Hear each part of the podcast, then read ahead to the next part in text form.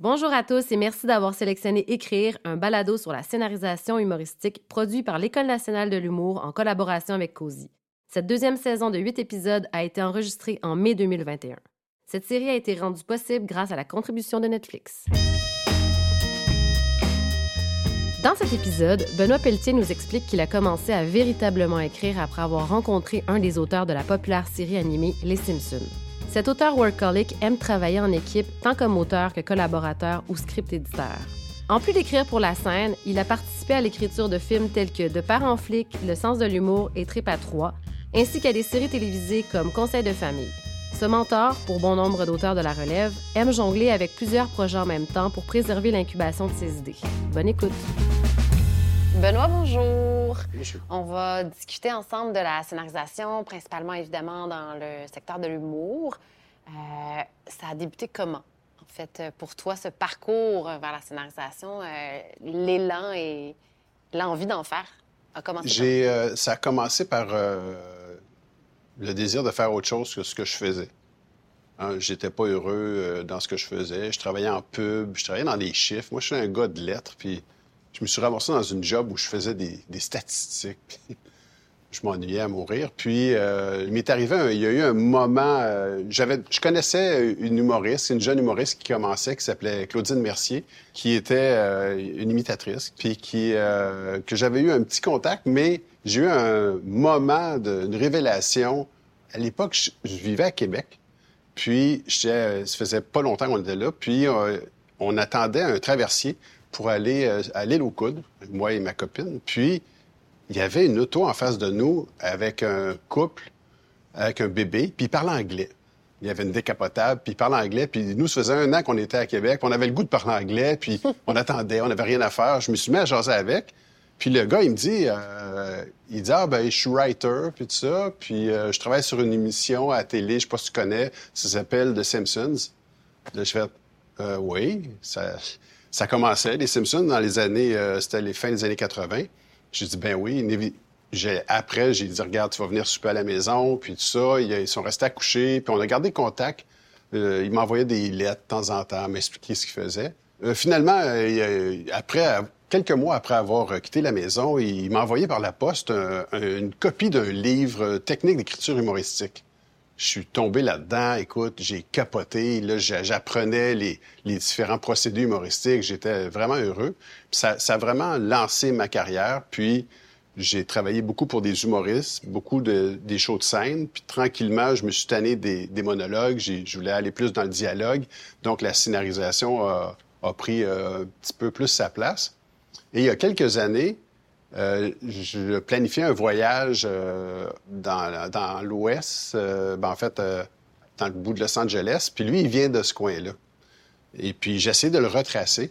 Et puis, je me suis aperçu que j'ai trouvé une vidéo de ce gars-là qui faisait une tutoriel sur How to pick up girls in bars. C'était... Je reconnaissais le gars, sa voix, c'était lui, là. Mais j'ai fait comme... Coudon, c'est bien bizarre, cette affaire-là. Et j'ai commencé à faire des recherches, puis finalement, il n'a jamais écrit pour les Simpsons. Il n'a jamais eu de carrière. Tu sais, moi, je voulais aller le, retrouver pour lui dire Hey, grâce à toi, j'ai une carrière, puis ça va bien mes affaires, puis merci. Écoute, c'était une fraude. Ce gars-là, c'était n'importe quoi. Mais j'y ai cru, puis il m'a aidé à croire en moi. Puis quelque part, ben ça m'a permis d'avoir une carrière. Puis je suis vraiment heureux de ce que je fais aujourd'hui. Puis c'est à cause d'un mensonge que ça a commencé. Alors, je trouve ça encore plus extraordinaire que, de rencontrer quelqu'un qui écrit pour les Simpsons, c'est de rencontrer quelqu'un qui écrit pas pour les Simpsons. Ça, ça a été encore plus le fun pour moi.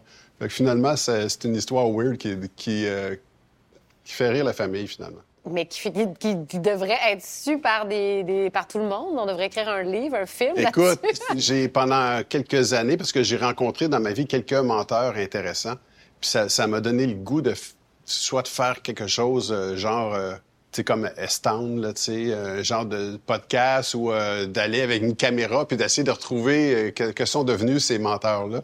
Parce qu'il y a de quoi de fascinant dans, dans l'art de, de louvoyer. Puis, je connais un gars qui a, pas de carte d'assurance maladie, il y a rien, il fait, paye pas d'impôts. Ça fait 35 ans qu'il est au Québec, il n'existe pas.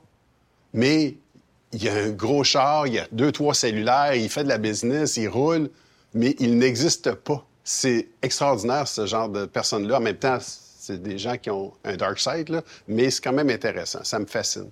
Ceci dit, on comprend que ton parcours à titre de scénariste s'est fait de manière très autodidacte. Bon, ça part d'un mensonge, l'anecdote est, fabuleuse, mais de manière très autodidacte. Donc, comment tu as euh, appris, en fait, à avoir des techniques, à avoir une discipline? Comment tu travailles? Bien, les techniques, ça s'apprend. Hein. C'est comme, comme les gammes. Euh, c'est facile d'apprendre les procédés humoristiques. Euh, ensuite, c'est d'en faire énormément jusqu'à ce que ça devienne une deuxième nature. C'est pas si difficile que ça. D'avoir le regard, le, regard un peu twisté sur les choses, sur la réalité, sur toujours voir un angle un peu à côté de ce qui s'embête, c'est souvent une, une, deuxième nature pour les gens qui écrivent. Ils sont déjà comme ça quand ils sont plus jeunes, puis ils font juste l'utiliser davantage, puis d'utiliser les techniques pour rendre ça drôle. Mais le, regard, le, biais qui fait voir le côté comique des choses, il est souvent inhérent à, ceux qui, aspirent à faire ce, métier-là. Donc, moi, c'est les techniques comme telles. J'ai eu la réputation quand j'ai commencé, ça, puis encore aujourd'hui, ça me suit un peu. C'était un puncheux.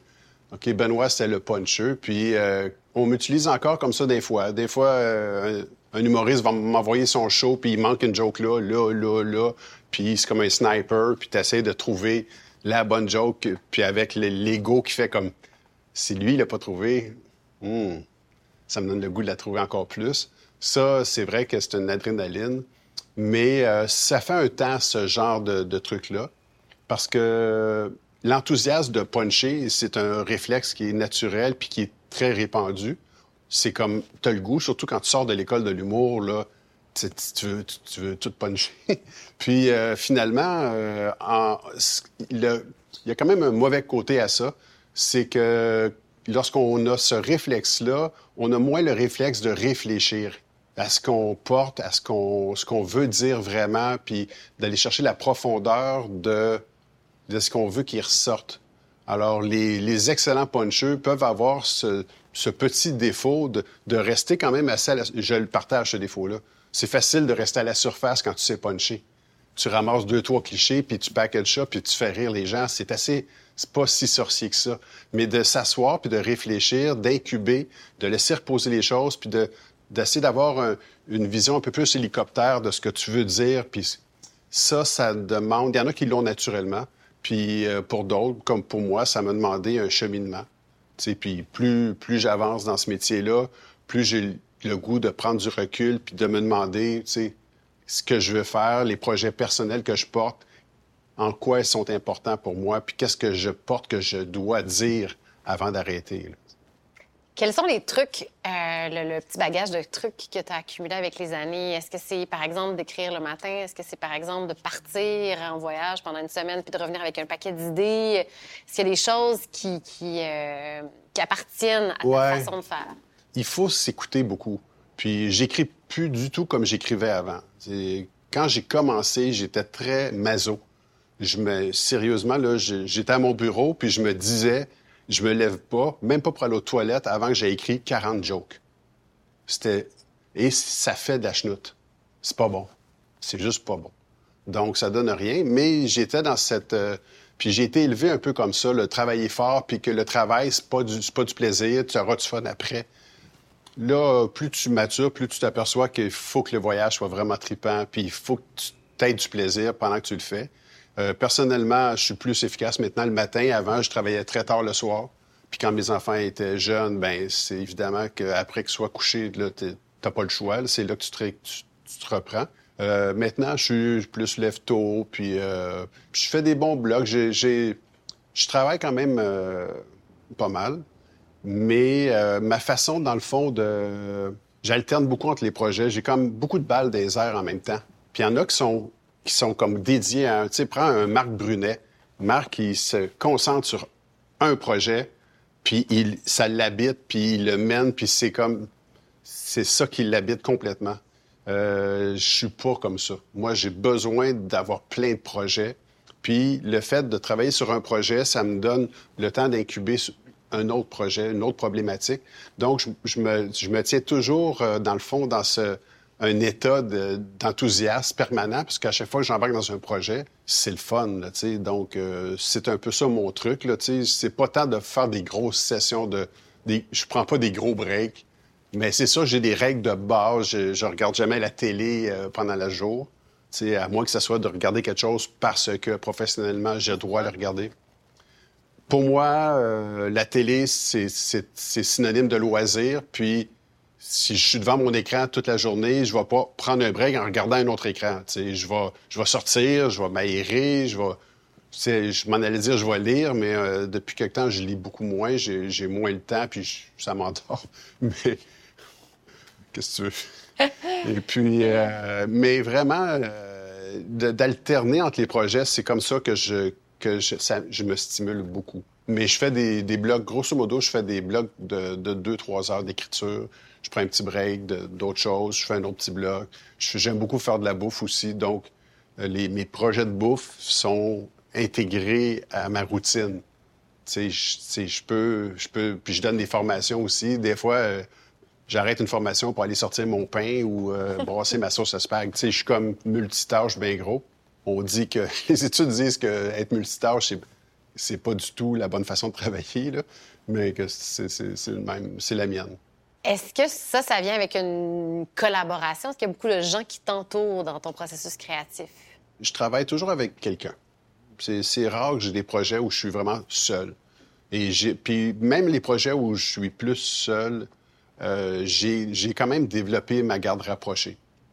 Et puis je crois beaucoup à ça, l'idée de la garde rapprochée, d'avoir une personne qui va être là pour simplement euh, être une personne terre à terre qui va te poser des questions de base, qui va te remettre à, réfléchir, ou un mentor qui a déjà passé par où tu es passé, ou euh, un cheerleader qui t'enthousiasme, puis tout ce que tu dis, c'est de l'or en bord, puis même il croit plus en toi que toi-même. C'est important d'avoir tout ce genre de personnes-là, un avocat du diable qui remet tout en doute. C'est important d'avoir ce genre d'entourage-là qui va pas éteindre, mais nourrir ta flamme on est responsable de sa flamme, puis il faut la nourrir, puis il faut l'aérer en ouvrant sur les autres. Puis ça, j'ai ma garde rapprochée. Puis sur les projets, je m'arrange toujours pour travailler avec des gens qui sont complémentaires à mes compétences, puis avec lesquels je m'entends bien parce que faut, avoir du fun. C'est tellement... On nous attend tellement. Quand on fait de l'humour, on a une obligation de résultat. Euh, qu'on entend. Là, ça rit ou ça rit pas. On a, disons qu'on n'a pas le choix, là. C'est vraiment... On se met dans un état de survie quand on écrit, là. Les humoristes, encore pire. Ils sont, sur scène puis ils sont face aux gens, mais l'auteur est juste derrière, puis le silence, euh, tu meurs un peu en dedans à chaque fois. Donc, euh, tu as besoin de ça. Donc, euh, déjà que c'est de la pression, il faut avoir du fun pendant qu'on le fait.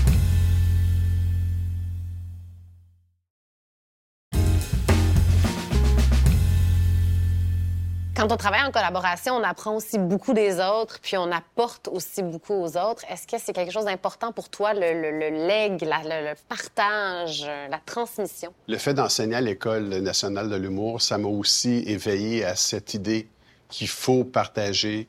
Euh, puis je travaille beaucoup à... je fais beaucoup de script édition ces dernières années avec beaucoup de monde. Puis sur mes équipes, je m'arrange toujours pour avoir un bon mix euh, moitié auteur, moitié autrice, des, plus jeunes, des, juniors, des seniors. J'essaie vraiment d'avoir un équilibre.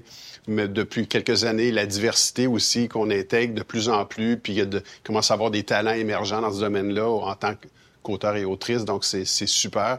Donc j'essaie d'avoir ça pour avoir une, diversité des points de vue mais aussi ça me permet de, ça fait quelques années que j'enseigne plus directement aux, étudiants qui font l'école et de, mais de les intégrer, ça me permet de les découvrir puis de leur apporter ce que j'ai à apporter. Puis je me souviens, quand j'ai commencé, euh, j'avais pas tant de, de guidance, là, j'étais pas mal tout seul dans mon coin. Alors, j'essaie de, de, de, compenser ça, on dirait, en, j'ai des enfants, entre guillemets, là, que, que j'appelle mes enfants qui... Il y, en a, y en a un qui me souhaite bonne fête des pères à chaque année. Là, Puis c'est un peu malaisant. Mais cet accompagnement-là, ça fait, c'est quand même un, un rôle de mentor. Euh, c'est quelque chose qui, manquait tu, pour toi, en fait, dans ton cheminement professionnel? C'est quelque chose que tu aurais aimé avoir, en fait? Oui, j'aurais aimé ça. Euh, j'ai vraiment travaillé seul beaucoup, beaucoup, et longtemps, puis j'avais peu de contacts. J'ai commencé avec un contact, ensuite deux, trois, mais je travaillais beaucoup seul. Puis, euh, quand je suis arrivé en fiction, parce que là, parle de scénarisation, là, j'ai commencé à avoir un, de comprendre un peu plus ce métier-là et l'importance d'avoir euh, des interlocuteurs puis de, travailler en, collégialité. Puis, euh, puis c'est un phénomène aussi au Québec. On est toujours un peu à la remorque de ce qui se fait aux États-Unis, mais il y a un mouvement très fort aux États qui appelle des Writers' Room, qui a déjà été qui était fort au début de la télé des années 60 aux États, puis mais qui revient en force depuis une quinzaine d'années aux États-Unis. Puis là, au Québec, on commence à découvrir ça. Puis étant donné que les formats changent, il y a beaucoup de formats en ce moment. Il y a, beaucoup d'émissions à sketch, des trucs comme ça, qui permettent d'avoir des, euh, des groupes d'auteurs, autrices qui travaillent ensemble.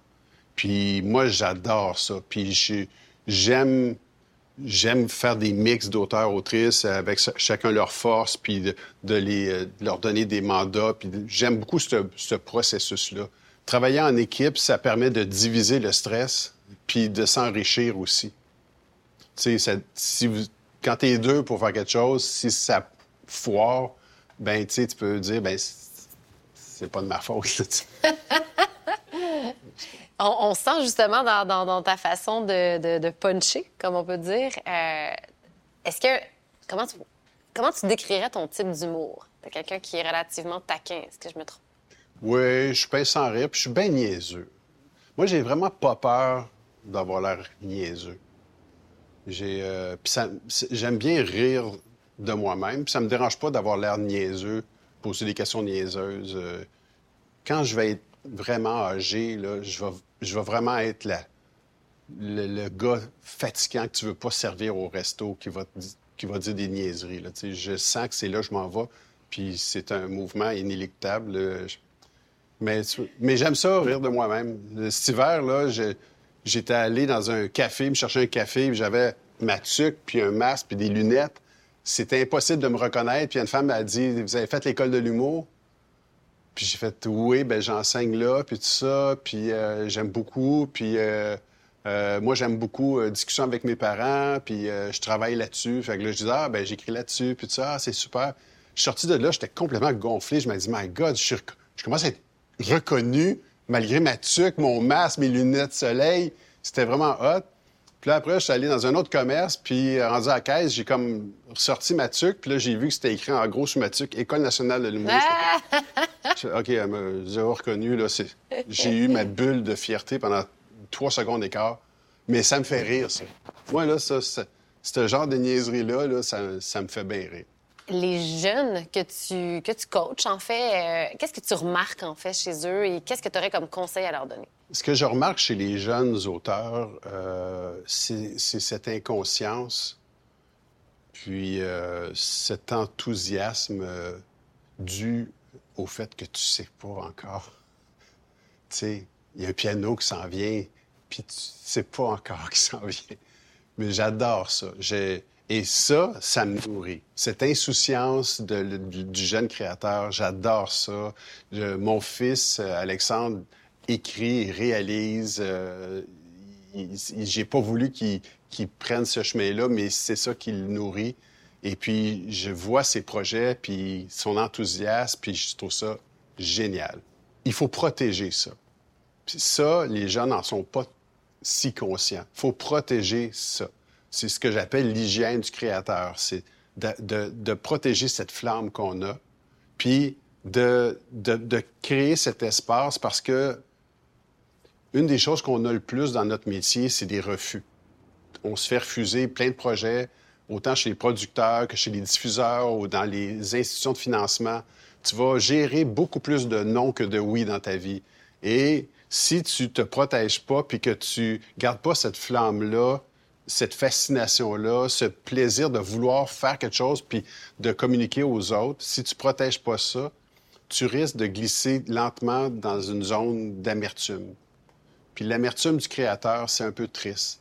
Ça, c'est, pas le fun de voir quand on voit des, vieux comédiens ou des vieilles comédiennes ou des vieux humoristes qui ont mal viré, qui, nourrissent un genre d'amertume. Euh, c'est bien, bien, bien triste. Moi, ça me fait, de la peine, ça. Mais ça, ça se protège. C'est dès le départ, il faut déjà avoir cette, euh, cette capacité d'aimer ce qu'on fait, puis d'apprécier le pourquoi on fait ça, on fait ce métier-là, qu'est-ce qu'on a à apporter, qu'est-ce qu'on tient dans nous qui est si important à communiquer maintenant, cette urgence-là, mais il faut la protéger. Quand on est jeune, on n'a pas cette, euh, impression-là parce qu'on vit dans un genre d'immortalité euh, quand on est plus jeune, puis c'est bien correct aussi. Mais il faut, il faut déjà établir une habitude de ne pas attendre les félicitations des autres pour être fier de soi, de pas, de, de protéger, de toujours avoir un projet personnel qu'on va, va pousser en parallèle parce qu'on fait quand même un métier où 80, je dirais au moins 95 des, des, auteurs et autrices font de la commande, travaillent sur des projets qui ne sont pas nécessairement les, les leurs. Parfois, c'est alimentaire, parfois, c'est par passion, mais ce n'est pas leur projet. Et c'est important de, pour moi, c'est important d'avoir toujours un projet personnel qu'on va pousser, qui va aboutir, qui va prendre la forme qu'il voudra. Puis des fois, c'est même pas en écriture. Des fois, c'est un band de musique, euh, c'est autre chose. mais euh, pour moi, c'est important parce que si tu n'as pas un canal pour euh, nourrir cette passion, ce que tu portes, ça va finir par se transformer en, en vitriol, puis on veut pas pour toi, une fois que le, projet est transposé à l'écran, est-ce que c'est un deuil? Est-ce que c'est souvent des belles surprises? Il y a une très grande différence entre imaginer des personnages, les écrire, puis une fois que c'est réalisé, euh, bon, évidemment, c'est une autre étape. Comment tu le vis? Ça, faut apprendre aussi à vivre avec ça. Je pense que c'est euh, Maurice Béjart qui disait le désespoir de l'incarnation, c'est-à-dire que ce que tu as en tête, une fois que tu l'as vu incarné, c'est jamais à la hauteur de ce que tu avais dans ta tête. C'est clair que dans ton esprit, il y a des angles de caméra qui n'existent juste pas. OK? Fait que c'est impossible. Euh, il faut apprendre à effacer cette version-là imaginaire, puis de dire, ben c'est ça la nouvelle version, c'est ça la réalité qu'on a créée. Puis il faut apprendre à absorber la création des autres, parce que c'est un, si on parle de la télé ou du cinéma, ben, toutes les couches vont affecter le produit final. Donc, euh, tu sais, le montage, la musique, euh, l'éclairage, le son, tout est important. Et euh, la vision de la réalisation, le style des, des, comédiens, comédiennes. Ben, je me souviens sur un, sur un tournage, Catherine Trudeau était une des comédiennes, puis elle me racontait un peu le passé de son personnage qu'elle avait vécu, puis tout ça. Puis là, je lui ai dit, mais c'est pas dans la Bible, ça, là. Puis elle dit non, non, mais je me suis construit un peu le, background du personnage, puis tout ça. Donc, elle Mais tout ça, là, c'est l'apport d'un autre créateur, là. Puis ça enrichit, mais ça change le produit, ça change... Ça lui donne sa façon de jouer, ça, nourrit, puis même ça donne des idées aux auteurs. Après, on a récupéré de ces idées pour dire, ah, ben si elle a vécu ça, on pourrait lui faire vivre ça, tu sais. Donc, il faut apprendre à, effectivement à lâcher prise, puis à accepter ça, je me souviens au tout, tout, tout début, quand j'ai commencé à écrire, j'avais de la difficulté à effacer une joke que j'avais écrite. Pour moi, là, si je l'avais écrit, ça existait, puis il fallait que ça existe, puis euh, je comprenais pas l'idée, de... j'avais pas de... Quand on écrit, la première lecture qu'on fait, c'est ce que j'appelle une lecture partisane. On veut que ce soit bon. On est, on est comme un parent par rapport à son enfant tout est, tout est de l'or en bord. C'est ça. Là. Mais c'est pas une lecture critique. Pas... Mais après ça, quand tu vas lire devant les gens ton, tes textes, puis que tu te mets à sauter des jokes, là, là tu commences à faire ta propre script édition. là, tu t'aperçois que c'est important d'avoir un regard critique sur les choses. Mais c'est normal en tant que... Les jeunes auteurs, surtout, ont ce réflexe-là que c'est écrit, puis c'était la seule voix, puis tout ça, il y a comme... Mais c'est parce qu'ils n'ont pas de recul par rapport à ce qu'ils font. Ils n'ont pas ce détachement émotif qui permet de, travailler. Parce qu'une fois que c'est sorti de ta tête, puis l'œuvre, ça a une vie en soi. Il faut avoir cette distance-là pour pouvoir le retravailler. Parce que écrire, c'est réécrire. C'est aussi simple que ça. Écrire, c'est pas un premier jet, ça, c'est une chose. Mais tu vas faire 20 versions de, ton film ou de ton scénario. Donc, c'est une des 20 versions. Fait qu'énerve-toi pas, là. Donc, écrire, c'est vraiment ça, c'est réécrire. Une fois qu'on a remis notre travail entre les mains d'un réalisateur, euh, il ne faut pas avoir de rigidité. Il faut laisser aussi l'ensemble des acteurs, de la réalisation, des différents groupes de gens qui sont dans le projet, euh, donner un peu de, leur input pour laisser vivre le projet. Est-ce que le scénariste est sur le plateau? Est-ce qu'il revient sur les dialogues écrits ou laisse complètement aller son projet? Les scénaristes sont, sont perçus comme la COVID sur le plateau. Tu ne veux pas avoir ça là c'est pas la place pour les scénaristes. Tu peux être invité, tu peux, c'est comme, tu peux t'asseoir en avant dans l'auto, mais touche pas au piton. C'est à peu près ça, Puis c'est normal aussi, parce qu'une fois qu'on est avec l'équipe technique, puis la réalisatrice ou le réalisateur, il faut faire confiance qu'ils vont amener ça. Si tu n'as pas fait ta job comme il faut, d'expliquer c'est quoi l'essence, c'est quoi c'est quoi l'âme de ton projet. Si c'est pas, ça n'a pas été bien communiqué, tu n'as pas bien fait ta job. ta job est avant. Puis après ça, au montage, si on te demande ton avis sur le montage, tu vas avoir à t'ajuster puis te dire, OK, qu'est-ce qui nuit et qu'est-ce qui nourrit? Puis là, tu vas apporter ta voix comme les autres vont apporter leur voix le diffuseur, euh, le réalisateur, tout, le monde va apporter leur voix. Normalement, le, scénariste porte l'essence de l'histoire puis des personnages, mais ça fait partie de sa fonction de transmettre ce flambeau-là ensuite à la réalisation qui va réussir à communiquer ça aux autres et qui va l'enrichir. Mais une fois que c'est parti, là, c'est comme au curling, là, tu peux faire des petits coups de balai, mais tu peux plus toucher à la puck. Ça, c'est ça, là. il faut que tu laisses aller, puis que tu fasses confiance, puis que tu dises, ben ça va être ça. De toute façon, ce n'est jamais ce que tu avais imaginé. OK? puis même si je le réalisais, puis je le montais moi-même, puis ça sera jamais ce que, ce que j'ai imaginé. C'est impossible. La réalité fait en sorte que ça change, ça change le produit, le projet. Certains diront que la scénarisation est pas assez valorisée, pas assez prise en compte, en fait, euh, que c'est souvent le réalisateur qui a le crédit de l'œuvre finale. Est-ce que, euh, est-ce que tu constates que c'est, que c'est vrai, surtout dans l'industrie au Québec, qu'on valorise peut-être pas assez la scénarisation? Je suis d'accord que même si c'est un métier de l'ombre, euh, je trouve que ça pourrait être beaucoup plus valorisé. Il y a le culte de la vedette aussi les réalisateurs ont été, euh, je pense que ça, ça vient de, France, le culte des réalisateurs.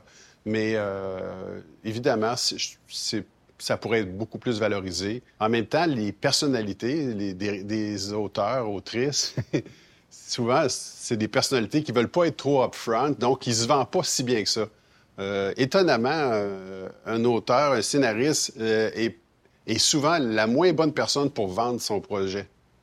C'est l'histoire d'un gars qui fait ça dans, l'autre version. Maintenant, c'est plus ça. Tu fais comme, my God, le producteur arrive, puis il dit le tagline, puis c'est comme, wow.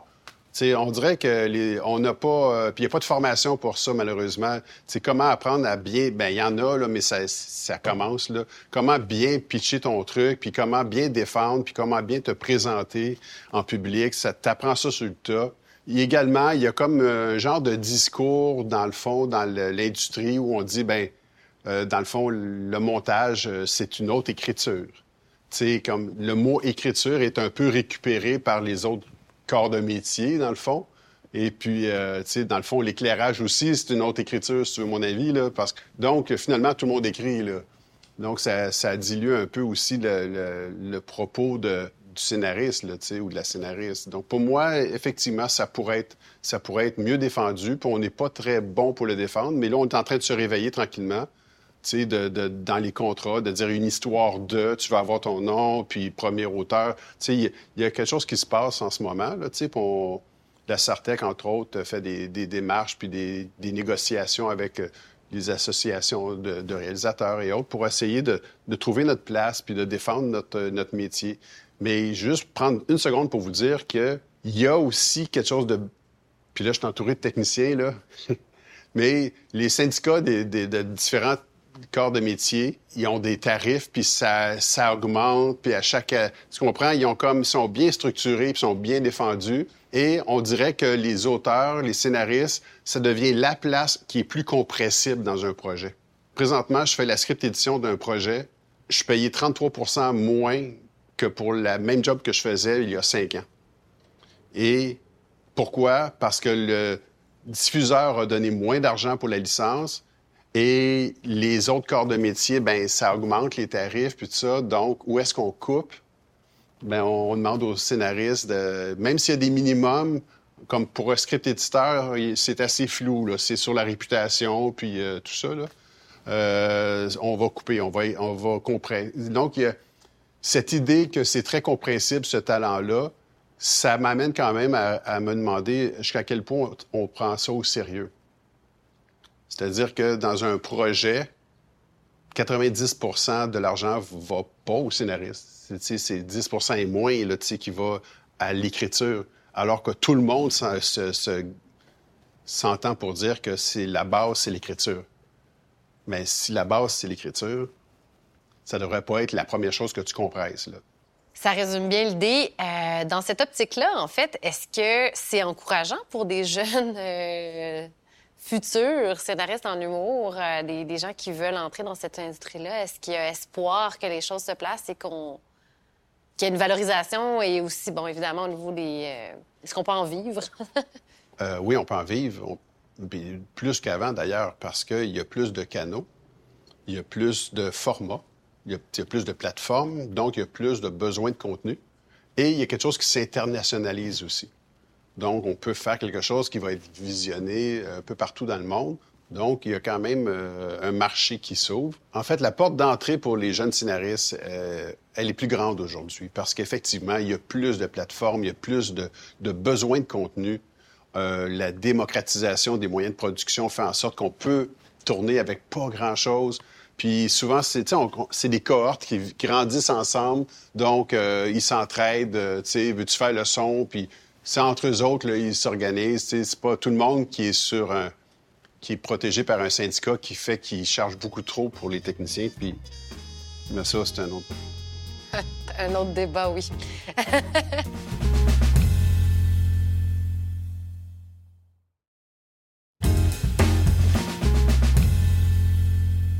Est-ce que, euh, on, parle beaucoup des, jeunes et tout ça, euh, c'est évidemment une nouvelle vague, une nouvelle euh, génération, les sociétés évoluent, on le sait. Est-ce que l'humour a beaucoup évolué dans les 10, 15, 20, 30 dernières années?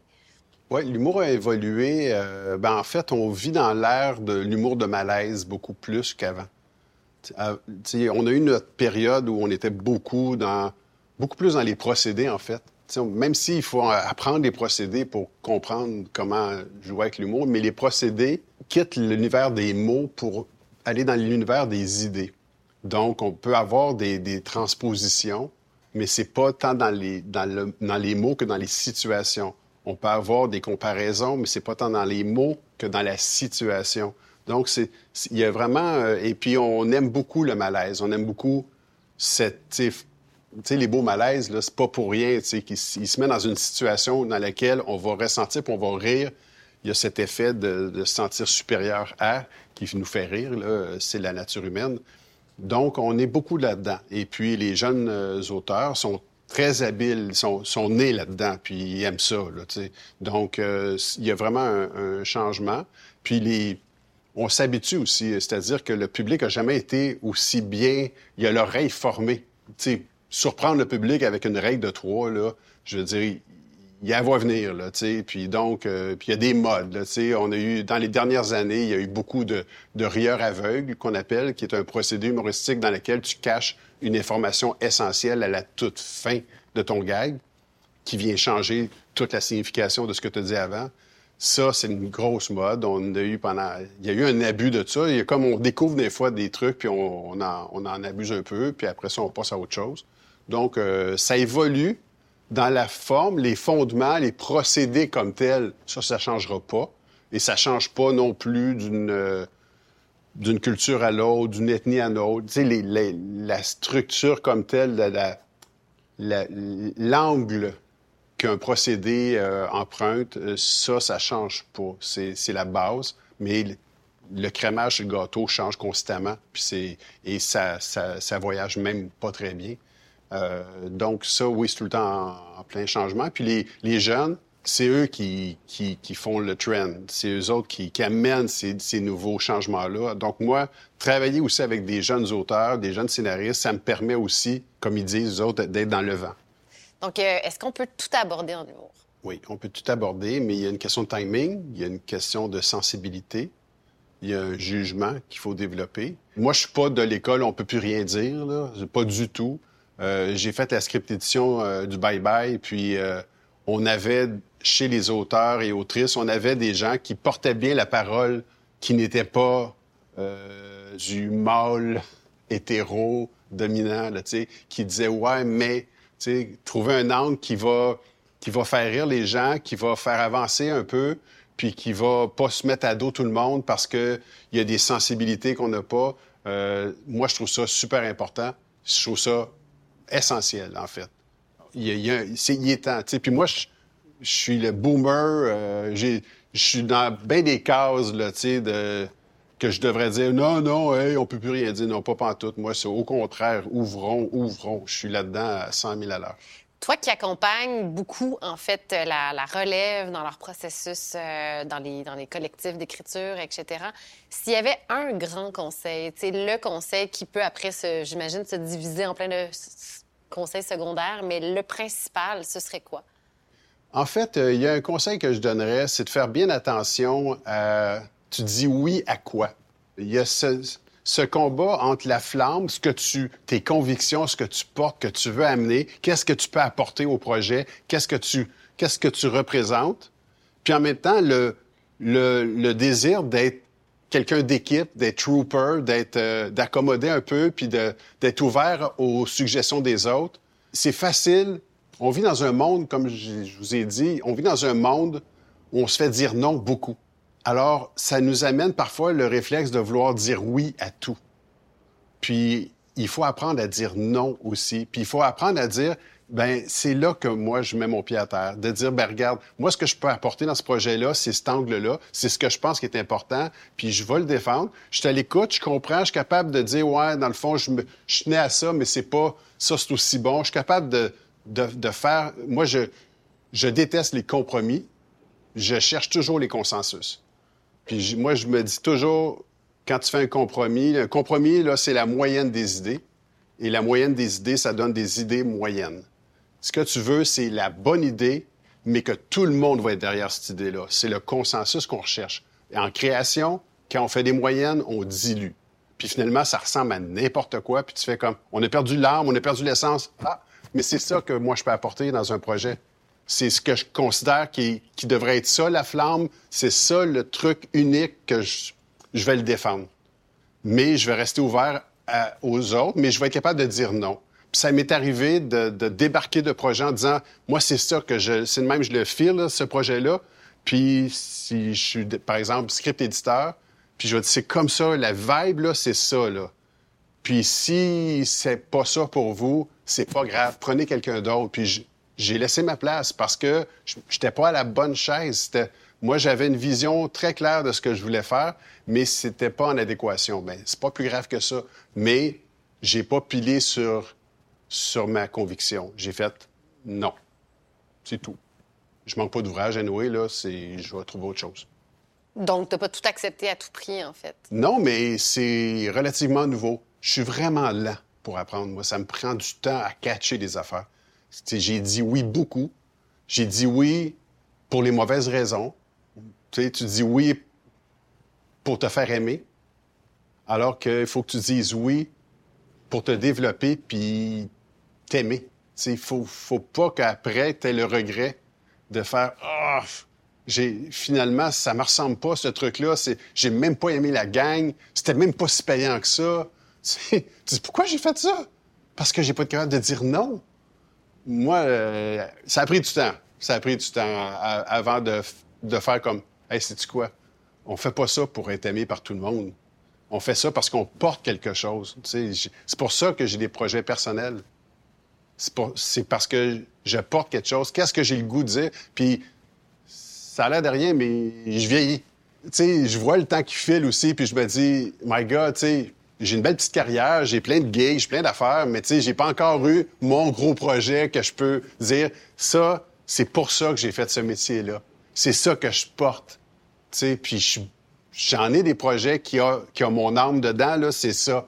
Puis je me dis, si c'est pas porté à l'écran un jour, ben ça va être un livre, ça va être du théâtre de marionnettes, je sais pas, ça va peut-être finir en nombre chinois, cette affaire-là, mais il faut que ça sorte. Tu sais, ça, en, en, vieillissant, tu prends conscience de, de ça. Tu dis, premièrement, tu prends conscience de ton énergie quand tu, tu sais, je travaille beaucoup. Puis je m'aperçois, tu sais, que, ben, regarde, à un moment donné, euh, il faut que tu te reposes, puis il faut que tu vives, puis tout ça. Donc, euh, je m'aperçois que j'ai une urgence de plus en plus de, pousser mes propres projets qui, contiennent mon ADN, de pourquoi je fais ça. J'ai fait ça depuis que je suis jeune, moi, que je veux, que je veux rendre du bonheur aux autres. J'ai toujours été le petit clown, puis faire rire les gens. J'ai toujours aimé ce truc-là, puis j'ai choisi de ne pas être en avant-plan parce que j'avais pas ce talent-là, tout simplement. Euh, j'aime ça être en arrière-plan, j'aime ça écrire, j'aime ça prendre le temps de développer, mais j'ai, j'ai pas encore atteint. Quand tu regardes un parcours dans ta tête, c'est comme si je vois que je suis rendu à mi-chemin. Puis je fais comme, c'est un peu vieux pour être à mi-chemin. Faut que je me dépêche, là. Mais, mais j'ai gardé l'enthousiasme, j'ai gardé le, le sens que je veux faire, là, je l'ai au bout. Puis quand je le compte, les gens font tout le temps Ah, c'est des bonnes idées, mais il faut que ça aboutisse. Mais garder ce, plaisir-là, ce regard neuf-là, cette fascination-là, c'est un des grands principes de la créativité, de garder ce feu-là. Si tu commences à sentir que tu, sors de la ligne pour sortir de la ligne, puis que tu écris des dialogues pour écrire des dialogues, fais autre chose. C'est fini. Tu n'es plus à bonne place. Renouvelle-toi, prends des vacances, fais autre chose. Mais... Puis il y a des auteurs qui sont des vrais auteurs qui portent un, univers, puis euh, puis il y en a d'autres qui sont des excellents scripteurs qui, tu sais, moi, ma qualité caméléon de travailler avec plein de monde, puis ma, capacité de d'embarquer dans les, dans les équipes, puis de rencontrer, puis de nourrir, puis de dire qu'est-ce que je peux apporter dans ce projet-là, dans ce projet-là, puis tout ça, euh, c'est une grande qualité. Mais il y a un prix à ça. C'est que pendant que je fais ça, ben, je travaille pas sur mes projets à moi, là, tu sais. Donc, euh, je me rends compte aujourd'hui que, bon, peut-être qu'il faut que je sois un peu plus sélectif. Puis, je à chaque semaine, moi, je me demande, cette semaine, qu'est-ce que je vais faire pour un de mes projets? À chaque dimanche, je me pose la question. OK, cette semaine, j'ai-tu un rendez-vous? J'ai-tu une plage que je vais travailler? J'ai trois, quatre projets à moi, des bébés, là. J'en ai trois, quatre. Il y en a un chez le diffuseur, l'autre qui est en infographie, l'autre qui n'est pas fini d'écrire. Je suis à différentes étapes, mais à chaque semaine, je me dis, qu'est-ce que je vais faire pour moi cette semaine? Puis si je le fais pas, à la fin de la semaine, je, suis fâché. Je suis pas content, je suis déçu, puis je fais comme, bon, j'ai perdu une semaine. Euh, on, a exploré euh, brièvement tout à l'heure tout, l'aspect du, doute hein, qui vient aussi s'installer suite à, des commentaires, des gens qui font une relecture, une première, une deuxième, une troisième. Euh, on a parlé beaucoup de l'humilité, de bon, de refaire l'exercice, de pas partir en peur, puis perdre confiance parce que euh, on a des commentaires qui qui vont pas nécessairement dans la direction de ce qu'on avait imaginé au départ. Mais toi, tu, tu le gères comment, en fait, euh, cet aspect de critique là, par rapport aux étapes d'écriture? Moi, je, je deal pas mal bien avec la critique qui est sentie. Et euh, j'enseigne la créativité, puis en créativité, il y a un principe qu'on appelle de divergence-convergence qui fait que tu es en ouverture et en fermeture. Il y a une partie de ton travail, c'est d'aller chercher de l'oxygène, d'aller chercher les commentaires des autres, parce que tout ça va faire en sorte que quand tu vas te refermer, puis tu vas faire le ménage de ce qui est pertinent et non, ça va t'amener à une nouvelle version qui va être une meilleure version de toi-même et de ton projet. Et donc, c'est vraiment un processus d'ouverture et de fermeture. Tu sais, quand tu vois un enfant qui fait un dessin, tu dis, montre-moi ton dessin, puis il fait, non, euh, non, il n'est pas fini, attends. On le sait qu'il protège pas son dessin. Ce qui protège, c'est son image que tu as de lui, de cet enfant-là. C'est son ego qui protège. Et en création, l'ego n'a pas sa place. Quand je suis assis à table avec Martin Matt, puis qu'on discute d'un scénario ou qu'on discute d'un numéro d'humour, il n'y a pas d'ego. on est au service de l'idée, de ce qui, manque. On est dans un mode diagnostic. On est, son personnage de scène va être, euh, c'est une de ses caractéristiques comiques. Mais quand on travaille, il n'y a pas ça. Quand tu travailles pour ton ego, c'est une perte sèche. C'est une perte d'énergie totale.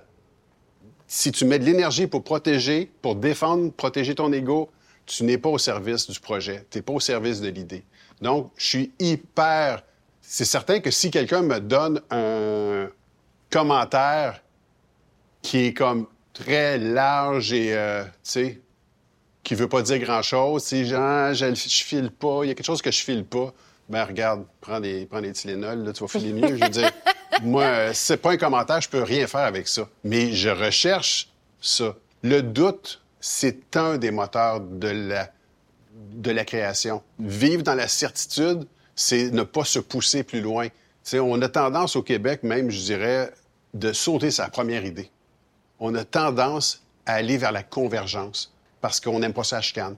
Donc, quelqu'un dit une idée, puis on saute dessus. J'ai déjà j'ai déjà fait des projets complets sur une idée puis que j'ai pas challengé, j'ai pas eu de pensée critique, j'étais trop aveuglé par la vedette qui avait eu l'idée, donc ça doit être génie parce que c'est un tel puis tout ça. Mais c'est il faut développer la divergence. Il faut prendre la peine de dire c'est la meilleure idée parce qu'on a regardé dix autres puis c'était la meilleure idée. Que ce soit la nôtre ou pas. Ou pas. moi, je vois vraiment les idées comme au centre de la table, puis on les nourrit, puis ça appartient à personne. Mais quand tu travailles, là, c'est ça. Alors, ce processus-là où on remet en question, c'est essentiel. Parce que après, quand, après, tu as 6 millions ou tu as 4 millions de personnes qui vont critiquer, qui vont être des critiques, tu comprends, de télé ou de cinéma. Chaque personne qui voit un film porte sa propre critique. Donc, euh, il est trop tard pour changer quoi que ce soit là. Donc, c'est mieux d'avoir les critiques avant que le produit soit terminé. Donc, faut nourrir. Donc, je suis très, très, très à l'aise avec ça. Je suis juste pas à l'aise avec les critiques qui sont du posturing, qu'on dit en anglais, tu sais, que, ouais, pas sûr, là, mais tu sais, c'est fondé sur rien, là. Ce que je peux rien faire avec ça, regarde.